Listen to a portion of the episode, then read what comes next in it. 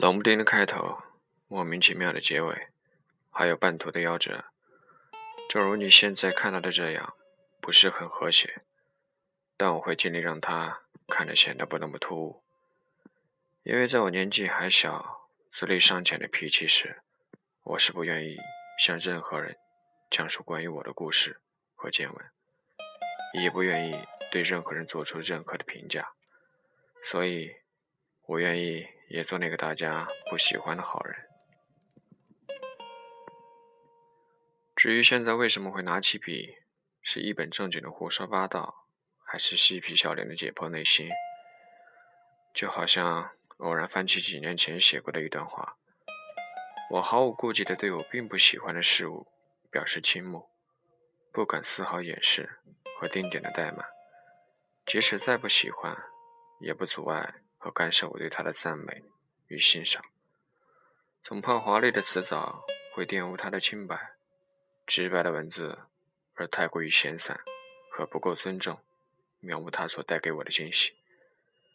为了不使我的文字看去多苍白无力，最后我依然是选择了直白、简单、零星的言语，弥补着烂水人。这样，我也不知道说了什么，是前言不搭后语，还是后语勾搭上了前言。而我最不介意的是简单、粗暴、直接。尤其在某些的时候，看上去拥有商业气息的同时，又兼具人文情怀。但此刻，我还是固执的让自己的题目看上去不那么普通，至少是不痛不痒、冷漠的强调。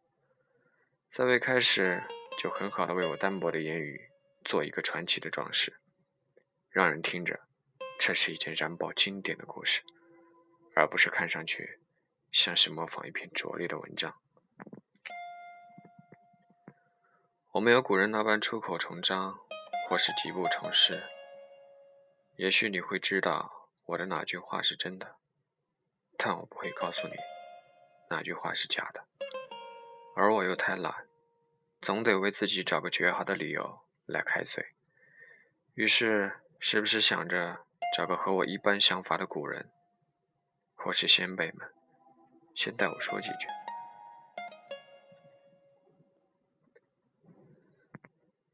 读者，这是一本真诚的书。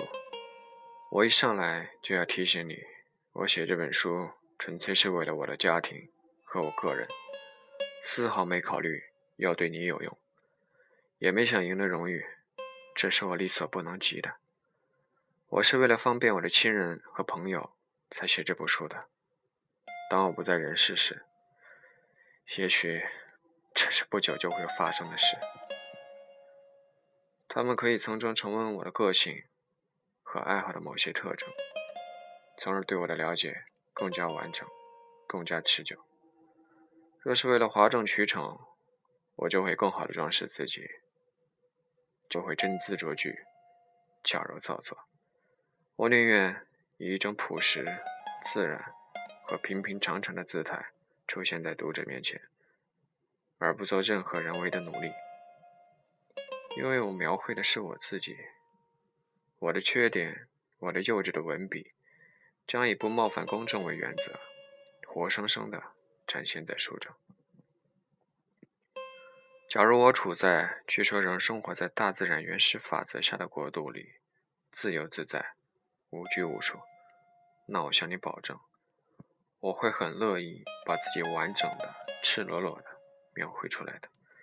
因此，读者，我自己是这部书的材料，你不应该把闲暇浪费在这样一部毫无价值的书上。此刻，请我们的前辈喝口茶，容我啰嗦两句。而我想表达的不是出书的目的，是读书。我选择一本书，不会因为晦涩难懂。就丢在一边。相反，我需要和喜欢这样的晦涩难懂，不会因为读了两三遍还不懂而放弃思考。我会觉得两三遍都读了，何不再来一遍？我会读经过历史检验的书。假如是现在的有不错的书籍，我是说真的不错的那种。我会不吝惜自己去看上两眼的，即使不为了矫情的废话连篇，我也愿意读一本伤透了脑筋的书。我相信你不会全部认同我的观点，又会在心里默默承认我说的没错。正如我有时候也不相信自己，而又死性不改一样；正如你大多时候也不相信你自己一样。但其实，我想说的只有一句：不懂没关系，再看两眼。